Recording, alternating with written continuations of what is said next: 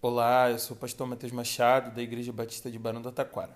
E esse é o Chá Comigo, o nosso podcast da nova geração, onde a gente compartilha devocionais diárias todos os dias às 11 horas da manhã.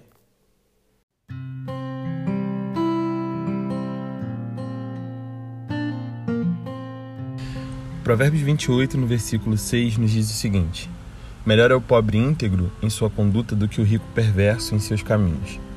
Pouco tempo atrás, no TikTok, viralizou um meme onde a pessoa no vídeo escolhia entre ser pobre e feliz ou rica e triste. E quem criava o vídeo brincava com isso. Nós sabemos que ser pobre não é sinônimo de felicidade ou de tristeza, bem como ser rico também não é. A gente tem a possibilidade de viver uma vida feliz ou uma vida triste, tendo dinheiro ou sem ele. A Bíblia chega a dizer que o dinheiro é a raiz de todos os males. Mas é aquele negócio.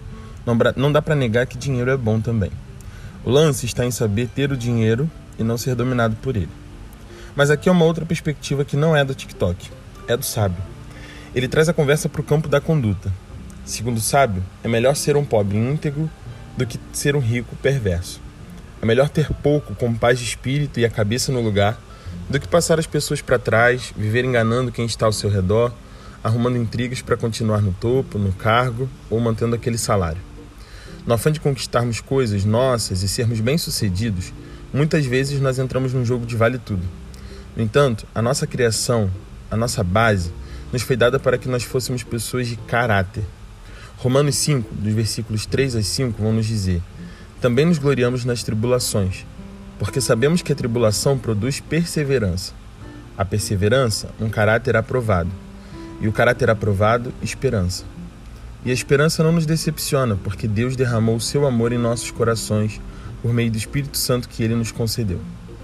Superamos cada dificuldade da vida pela perseverança, mas nos mantemos de pé e esperançosos por dias melhores por conta de nosso caráter aprovado.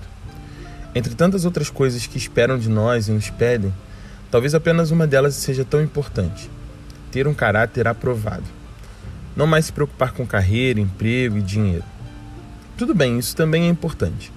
Sobretudo se serve a um propósito que não seja de te enriquecer, de acumular e de reter para financiar apenas uma boa vida para si mesmo. Essa não é uma proposta do Evangelho.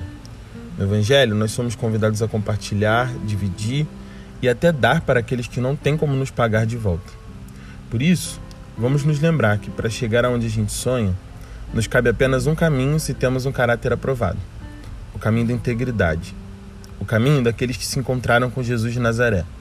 Por ele e com ele vivem e abençoam as pessoas ao seu redor. Que Deus te abençoe. Até breve.